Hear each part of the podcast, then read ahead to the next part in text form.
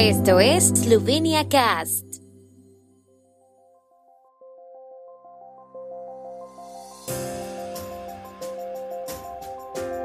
Noticias. Estas son las noticias de Eslovenia de hoy jueves 9 de febrero de 2023. Eslovenia proporcionará 500.000 euros de ayuda humanitaria a Turquía y Siria. Perros de rescate eslovenos trabajan en condiciones extremas en Turquía. Presidenta eslovena Natasha Pirc-Musar visita a su homólogo alemán.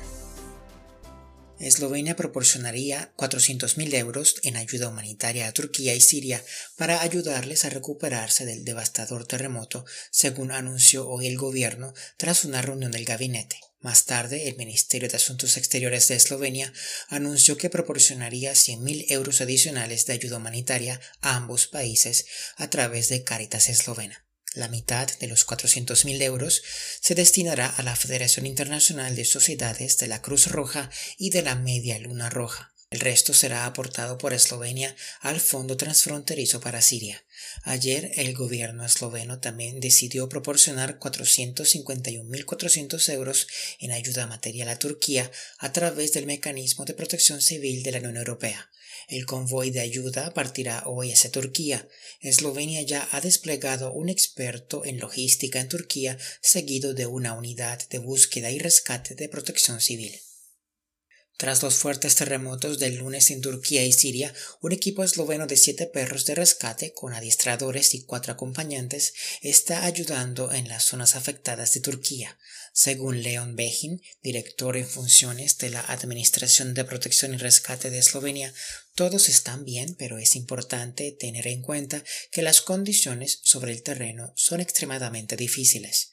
Behin ponderó el rescate realizado por los perros de salvamento que hasta el momento ya han señalado decenas de casos de personas atrapadas bajo los escombros.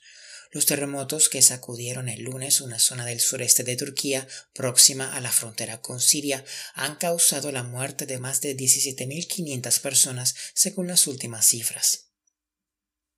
El presidente alemán Frank-Walter Steinmeier recibió hoy a la presidenta eslovena Natasha Pirc-Musar en visita oficial. Tras conversaciones, ambos funcionarios subrayaron las excelentes relaciones entre los dos países y la coherencia de sus posiciones sobre los Balcanes occidentales, el cambio climático y otras cuestiones.